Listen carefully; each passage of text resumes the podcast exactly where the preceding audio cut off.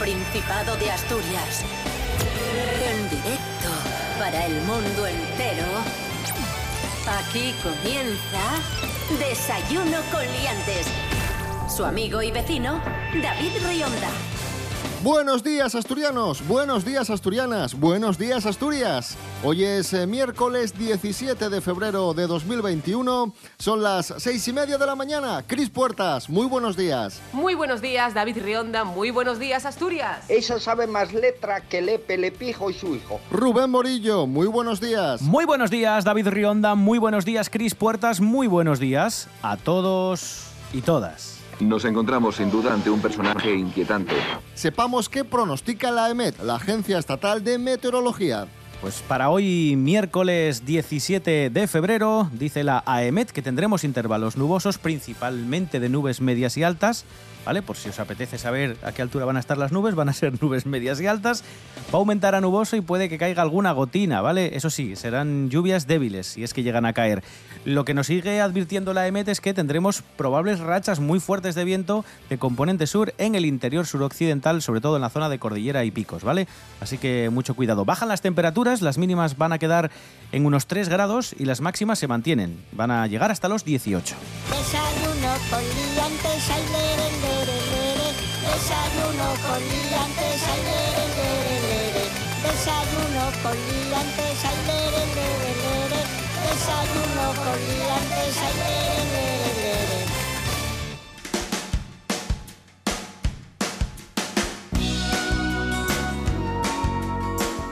Parece que el efecto Salvador ya funcionó en Cataluña, un efecto arriesgado, una decisión arriesgada la que tomó Pedro Sánchez colocando al ministro de Sanidad como candidato a la Generalitat porque si de alguna forma ganaba Illa, el que ganaba era Illa, pero si salía mal, todos iban a señalar a Pedro Sánchez. Pero parece que le salió bien porque Salvador Illa ha ganado las elecciones en Cataluña, ha sido el candidato más votado, aún así el bloque independentista suma mayoría y será con mucha probabilidad quien gobierne.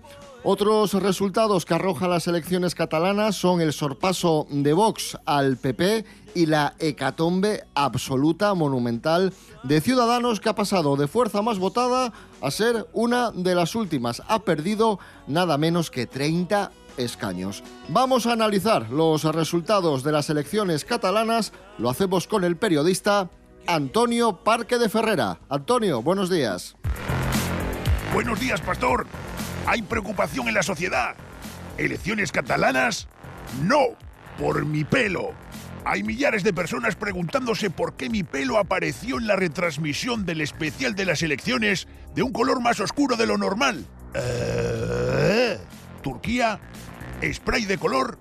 Esto necesita una investigación. Y ya que ha ganado por unos 50.000 votos las elecciones al Parlamento catalán, pastor, ah, pero ha empatado a escaños con Esquerra Republicana que posiblemente... ¡Eh! Pacte con Jules Pelcat que ha obtenido 32 escaños. ¿Y mi pelo? ¿Con quién pactará mi pelo, pastor? Está clarísimo. Mi pelo pacta con... Más periodismo. ¡Eh! Tenemos también la opinión del analista político Pablo Simón. Pablo, adelante. Buenos días. Eh, sí comienzan las operaciones matemáticas para la creación del nuevo gobierno en Cataluña. Bueno, la clave va a estar en el doble empate a 33 escaños.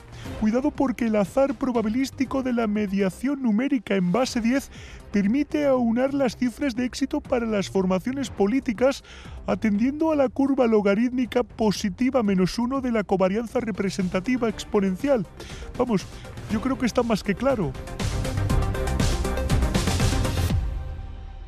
Pues ahí está. Eh, ahí está el análisis de los eh, resultados de Cataluña. Como digo, Salvador Illa, el vencedor de las elecciones, gran resultado del Partido Socialista eh, catalán.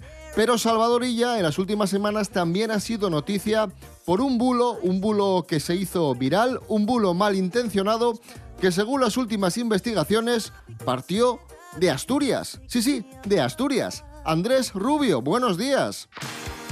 Hola, ¿qué tal? Muy buenos días, queridos liantes.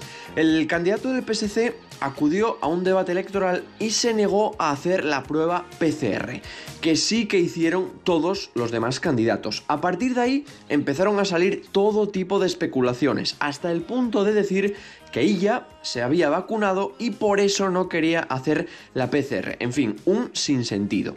Pero eso no quedó ahí llegó a publicarse en Twitter un documento médico falsificado, repito, falsificado, en el que ponía que Salvador Illa era positivo en COVID.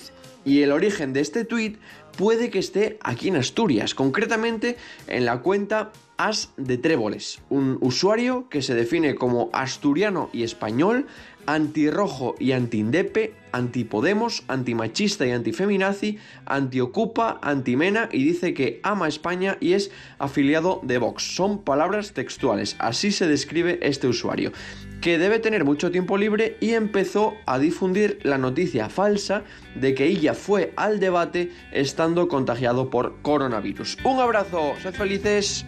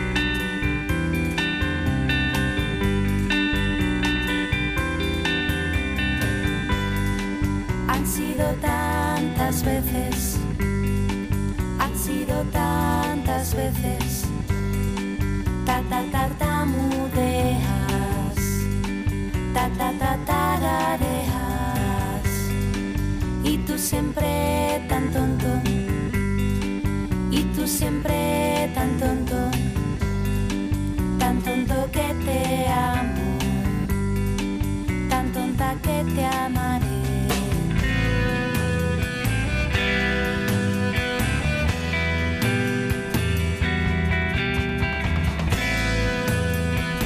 Ahí sonaban eh, Paulín en la playa y la canción Titubeas, música asturiana aquí en Desayuno con Liantes. Hoy es miércoles 17 de febrero de 2021. En RPA, la información es siempre lo primero. Toda la actualidad del día está aquí. En la autonómica. Desayuno con liantes.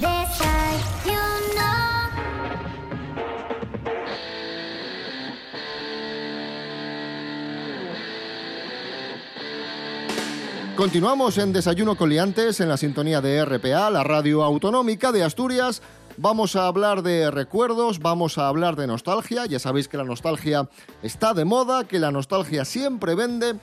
Y en los últimos días ha hecho viral un tuit que repasa algunos eh, recuerdos de los asturianos y las asturianas. Es una noticia que hemos extraído de la voz de Asturias. A través de las frases eres old, pero así de old y yes old, pero asina de old, asina de, de viejo o de vieja, han compartido imágenes asturianas de- del recuerdo. Por ejemplo, de los cines, de cuando íbamos al cine, de los cines Hollywood de Oviedo, de los Marta y María de, de Avilés. ¿Qué recuerdos tenéis vosotros de, de los cines de Avilés, por ejemplo? Yo por, ejem- yo, por ejemplo, me acuerdo eh, cuando, cuando el Marta y María se convirtió en, en Multicines Marta, que aquello era, era Hollywood directamente, no los cines Hollywood de Oviedo, sino Hollywood y tal. Y, me acuerdo de ir a ver, claro, la amenaza fantasma. Yo de los cines sí que recuerdo que en Avilés teníamos dos cines principales, el, el Marta y María, como ha contado Chris, que en cierto momento pasó de ser el Marta y María a los multicines Marta. Y también teníamos El Almirante, que también al final se convirtió en, un cine con, con muchas salas. Pero yo conocí tanto del Marta como del Almirante cuando solo era una sala. Y aquello, la primera vez que entras, sobre todo siendo un chaval de 6, 5, no sé a qué edad fui, eh, te llama la atención porque era, era una mole. Sobre todo el Almirante, teniendo en cuenta que era de las salas más grandes, y no la más, de, de todo el Principado. Era, era una mole gigante. Otra usuaria de Twitter, otra vilesina, recuerda el show de Susana, que, que durante décadas pues, ha entretenido a, a los niños eh, asturianos y, y recuerda pues, cuando era niña que, que iba a ver el, el show de, de Susana. Que, que, ojito, que, que tenía mucho tirón entonces y sigue teniendo tirón, ¿eh? El show de Susana. Claro, sigue, se ha renovado. Hay DVDs, hay ju- eh, juegos, hay dibujos animados del show de Susana. A mí me parece, vamos, un artista como la copa de un pino.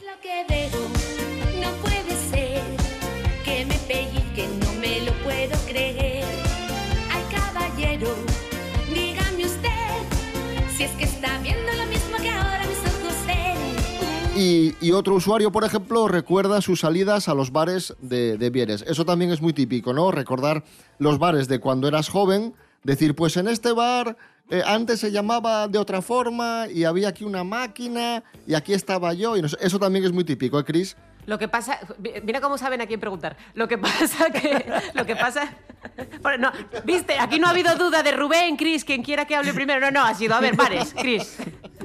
Por favor, haz aquí un tratado sobre esto. A ver, el tema es que sí que es verdad que este año, con todo lo que ha acaecido, eh, ya pensar en los bares del 2019 ya es nostalgia, porque lo vemos todo un poco, un poco lejano. Pero yo, por ejemplo, recuerdo eh, una de las primeras veces que salí eh, por Avilés, fui a un sitio maravilloso donde estaban poniendo en una tele un concierto de los Rolling Stones, en, un concierto diurno, no, no sé, no recuerdo de qué época era, pero sé que era de día. Y dije yo, este bar, por aquí voy a parar un montón. Y la semana siguiente cerró, era el Cactus, que sé que todo el mundo lo adora y tal, pero, pero quiero que sepáis que esto pasó. Y aún así seguí saliendo, amigos, seguí saliendo. Luego encontré más sitios bonitos. Aquí hay, hay nivel. Y ya que falamos de alcordances, con Deyes Stories de ayeri, darreu rendimos homenaje también al mítico Enrique Sierra, que fue el guitarrista de uno de los grupos de rock más prestosos de este país. Alfredo González, buenos días. Buenos días, David. Güey, va nueve años que perdimos a Enrique Sierra, personaje fundamental de la música popular que perteneció a unos mozos caca deluxe y ya de mou definitivo a la formación final de la perfamosa banda Radio Futura, la que para algunos ye la mejor banda del rock español y una banda increíble y básica de la movida. Sierra tuvo la mala suerte de entamar neste grupo con una grave enfermedad hereditaria y por ese motivo la súa participación del conxunto foi básica pero da fecho interminente. Col pieslle inesperado de la carrera de Radio Futura, todos os componentes fixeron carrera en solitario. Enrique Sierra incluíu, destacando por facer un maravilloso disco de canciones infantiles no mau Colúmpiate, pero también, aunque non se sepa mucho, por ser gallardonado con dos premios Grammy como ingeniero de sonido de dos discos de Rosario Flores. A los 55 años, con mucha más priesa de la que hacía falta, Quique Sierra colgó para siempre la guitarra y quedamos huérfanos dun de los cabezaleros de la movida, del que, como dixo Santiago Auserón, yera el colazón eléctrico de Radio Futura.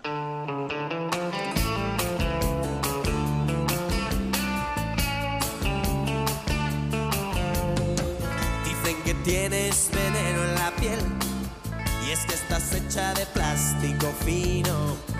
Dicen que tienes un tacto divino y quien te toca se queda con él. Y si esta noche quieres ir a bailar, vete poniendo el disfraz de pecadora, pero tendrás que estar lista en media hora, porque si no yo no te paso a buscar. Pero primero quieres ir a cenar y me sugieres que te lleve a un sitio caro. A ver si aceptan la cartilla porque si no lo tenemos que robar.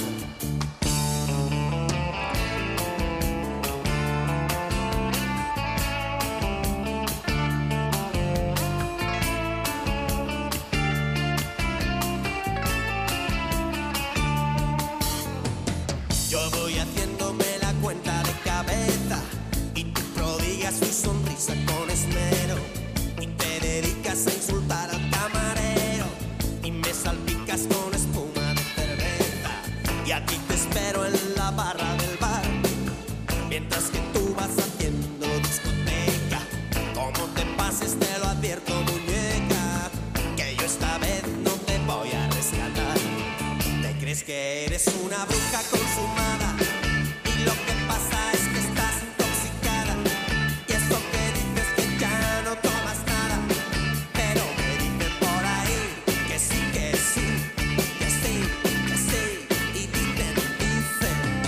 Con Radio Futura y Veneno en la piel alcanzamos las 7 menos cuarto, bueno, 7 menos cuarto pasadas ya de este miércoles 17 de febrero de 2021.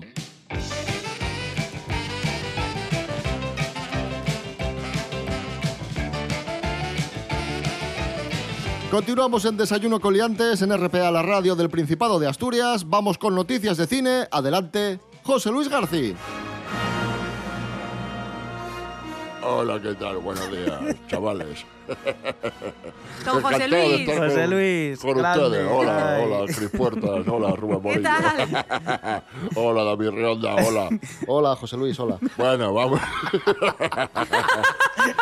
Tengo una notición de la Virgen hoy. Estaba, estaba ye- leyendo la Nueva España y me quedé y flipé. Flipé en colorinos porque, atención amigos, Candás se prepara para el rodaje de una serie de Amazon. ¡Ole! Una serie de Amazon que se va a titular Un asunto privado y que va de lo siguiente. Está ambientada en los años 40 y es una, es una chica de clase alta que trata de averiguar quién está cometiendo unos asesinatos en serie. Serie de Amazon, guay. un asunto privada, privado y algunas escenas se van a rodar aquí en Candás. Ha estado ya el equipo en el almacén de trenes de Febe localizando las escenas y ya ahora va lo importante porque esta serie está protagonizada por un actor francés muy famoso, amigo mío, Jean Reno. ¡Hombre! Y, ¡Hombre! Y a, lo, y a lo mejor se viene a Candás, ¿eh? Todavía no es seguro, no se sabe, pero oye, que a lo mejor se viene Jean Reno, que es este actor francés que es un actor cojonudo, que tiene así barbina y narizuca y tal. Sí, Sí, hombre, sí, es muy famoso. Pero nos estamos igual viniendo un poco arriba con el tema Jean Reno. Yo Jean Reno lo, lo amo, pero Jean Reno no es el Jean Reno de León y de Misión Imposible. No sé si lo habéis visto en The Five Bloods, eh, pero Jean Reno, no te digo yo que esté entrando en, un, en una fase Nicolas Cage, pero Jean Reno... Ya, a ver, Jean Reno, pero igual viene para Candás y le viene bien. Está todo el mundo contento porque igual viene Jean Reno y están ustedes que si está viejo, que si está... Joder, Sí. vaya alegría. Ya, ti- Tiene usted razón, nada, que venga Jean Reno, que venga Jean Reno, hombre. Gracias, José Luis García. A ustedes siempre. Pues es verdad, porque cuando vino, cuando vino Mel Gibson no dijimos nada y anda que no podríamos decir de Mel Gibson cosas. ¡Cállese! Grandes actores, grandes actrices. A continuación hablamos de una gran actriz que esta semana cumple 70 años. Jane Seymour, que se hizo muy famosa en España hace algún tiempo por su papel de la doctora Queen. Pero ojo, que ha hecho muchísimas más cosas. Miguel Ángel Muñiz, buenos días. Pues sí, esta semana cumpleaños la actriz británica Jane Seymour. Que bueno, yo creo que para la mayoría de los que nos escuchan, bueno, pues estará asociada lógicamente con el personaje de la doctora Queen en la serie homónima de los años 90, de la mitad de los 90, que tuvo tantísimo éxito a nivel mundial, además fue un fenómeno en su momento. Es un regalo de la abuela de Boston. ¿Dónde está Boston? Boston, muy lejos de Colorado Springs. Algún día te llevaré. Y ahora deberías acostarte. ¿Puedo dormir aquí? Coti. Por favor. De acuerdo. Y bueno, yo creo que eso le dio una popularidad en aquellos momentos eh, que seguramente por sus papeles en los años 70 y 80 pues no, no se acordaba demasiado la gente de ella y sin embargo, bueno, es una actriz bueno, relativamente importante, diría yo, porque a pesar de que bueno, ella empieza como modelo publicitaria y demás, y con pequeños papelitos de actriz, pues justo en la horquilla, digamos, de finales de los 60 y primeros 70, ella realmente tiene un punto muy importante a nivel popular en el año 73, cuando interpreta el personaje de Solitaire, el interés romántico, entre comillas, vamos a decir, de Roger Moore en Vive y deja morir, que es la primera incursión del actor como 007 y que bueno, pues lógicamente a ella le abre las puertas a, un éxito a nivel internacional y, y que su rostro sea popular en todos los países del mundo, ¿no?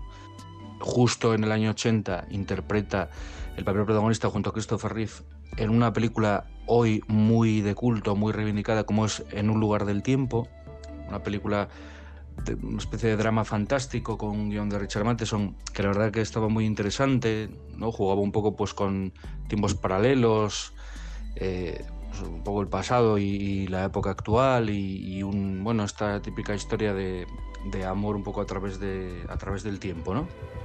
Is he the one, William? Walk with me.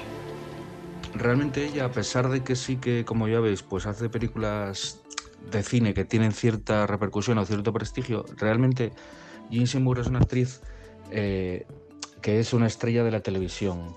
Entonces, bueno, mm, creo que es una figura, desde luego, que conviene traer un poco otra vez a colación, porque bueno, es un ejemplo de muchas otras actrices y actores que han gozado de cierto éxito en algún momento, pero que han seguido teniendo una carrera eh, más o menos homogénea en el sentido de seguir estando ahí, ¿no? De no desaparecer durante años y de repente volver a la palestra porque alguien lo rescata, sino que han estado ahí trabajándose su trayectoria año tras año, ¿no? Y en ese sentido, pues creo que es algo bastante loable. Y ya os digo, su trabajo se puede rastrear en, en todas estas obras que os estoy comentando, ¿no? Yo creo que, además de todo, pues es una actriz bastante competente, aparte de ser una mujer guapísima. Y a día de hoy todavía lo es. Muchísimas gracias, Miguel Ángel Muñiz, por tu sabiduría cinematográfica. Esto es Desayuno con Liantes en RPA, la radio del Principado de Asturias. Nos hemos situado a 5 minutos de las 7 de la mañana. Continuamos. Eso es ciertísimo.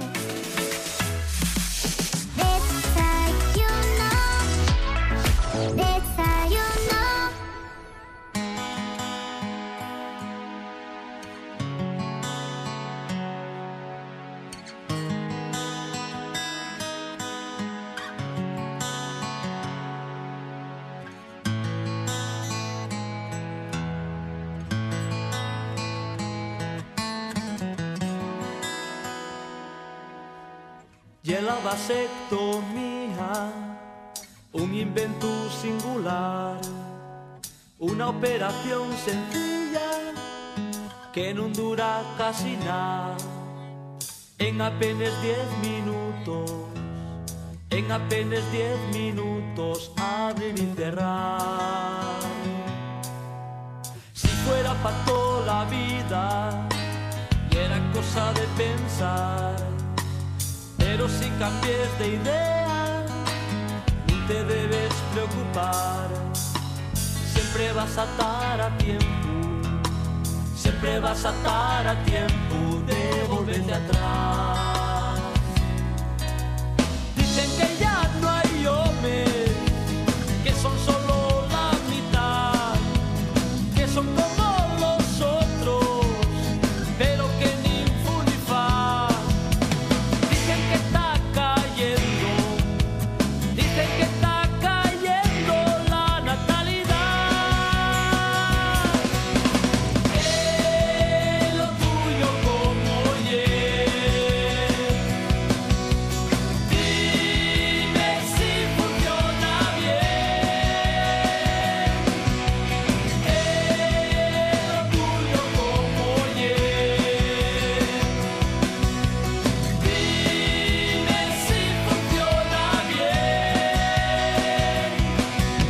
Lo tuyo como ye, sonando aquí en Desayuno Coliantes en RPA, la radio del Principado de Asturias. Hoy es miércoles 17 de febrero de 2021. You can't touch this. You can't touch this. You can't touch this. Y hablamos un día más de la pandemia. Hoy tenemos buenas noticias. A estas alturas sabéis que, que Grau ha dejado de estar considerado concejo en riesgo extremo y también tenemos un descenso en el número de muertes y de contagios. Según Sanidad, la incidencia acumulada en 14 días está descendiendo, sigue descendiendo hasta los 416 casos por cada 100.000 habitantes. Es una cifra casi 80 puntos menor que el pasado viernes y similar a la registrada a mediados de enero. Además, y esto es muy importante, hay un ligero descenso de la presión en las UCIs que tienen una ocupación del 38%. Vamos a escuchar al director del Centro de Coordinación de Alertas y Emergencias Sanitarias, el ya famoso Fernando Simón. Como decía, la evolución va en la dirección adecuada en esta situación y eh, asociado en algunos casos concretos a la vacunación y en otros independientemente de la vacunación, alguna medida puede a lo mejor relajarse en zonas concretas. Porque también es verdad que el color es ese rojo oscuro que estábamos viendo, pero también es verdad que hay una cierta variabilidad entre diferentes territorios. Pero eso no quiere decir que podamos re- rebajarlas todas ni que podamos rebajarlas rápido. Tenemos que ir muy despacio y con pies de plomo. Si no, corremos todavía el riesgo de una cuarta ola que no nos gustaría a nadie. Y además, con un nivel de saturación de UCIs ahora mismo todavía muy alto. De hecho, a mí me llama la atención, hay mucha gente también aquí que confía que la curva pues ya ha llegado a su máximo y ahora está descendiendo aquí en el Principado. De hecho, ya estáis viendo que cada día tenemos menos contagios. Es una buena señal, pero yo la información que tengo directa, ya sabéis que mi hermana trabaja en el hospital, es que sí, sí, puede estar bajando la curva en cuanto a contagios, pero las UCIs están hasta arriba y cada día pues eh, tienen que intentar eh, triar a la gente y ver quién puede o quién necesita más una cama porque están, están hasta arriba. De hecho, ya sabéis que está habiendo traslados de los principales hospitales, Oviedo, Gijón, Avilés, al de Jarrio, sin ir más lejos, porque, porque los tres principales están, están hasta arriba de gente. Así que sí, son buenas noticias que tengamos menos contagios, que esté remitiendo, pero cuidadín, paso a paso, porque todavía tenemos eh, los hospitales con mucha gente ingresada. Y estamos todos deseando ya vacunarnos, se habla del precio de las vacunas, se habla del precio de los medicamentos y hay un dato que sorprende y que intriga a más de uno, el del precio de los medicamentos en Estados Unidos, que son mucho más caros. ¿Por qué? Nos lo cuenta Teresa Fernández. Buenos días, Teresa. Hola David, ¿qué tal? Bueno, pues según un nuevo estudio, los precios de los medicamentos son un 256% más altos que en otros 32 países de la Organización para la Cooperación y el Desarrollo Económicos. En el estudio se analizaron medicamentos biológicos, no biológicos de marca y genéricos. La diferencia de precios fue mayor en los medicamentos de marca, siendo mucho más altos en Estados Unidos. En cambio, los medicamentos genéricos fueron los únicos que tenían un precio menor. Costaban un 85% del precio que hay en el resto de países. Pues una de las razones es que el precio de la mano de obra, de los bienes sanitarios y de las labores administrativas es muy elevado. Además, los médicos llevan a cabo una gran cantidad de pruebas a los pacientes por miedo a ser demandados si cometen un error. Por último, una gran parte de la inversión en sanidad no va destinada a los pacientes, sino que se queda en manos de intermediarios y proveedores. Los seguros privados son los que se encargan de cubrir los vacíos de la sanidad pública. Tu cobertura sanitaria dependerá del tipo de póliza que contrates y hasta un 25% de los estadounidenses con seguro reconoce que algún miembro de su familia o ellos mismos han evitado asistir al médico hasta que los síntomas han sido graves, por miedo a los precios desorbitados. La verdad es que una lee estas cosas y se siente afortunada por contar con una sanidad como la de nuestro país, ¿verdad? Bueno, hasta luego. España es una gran nación.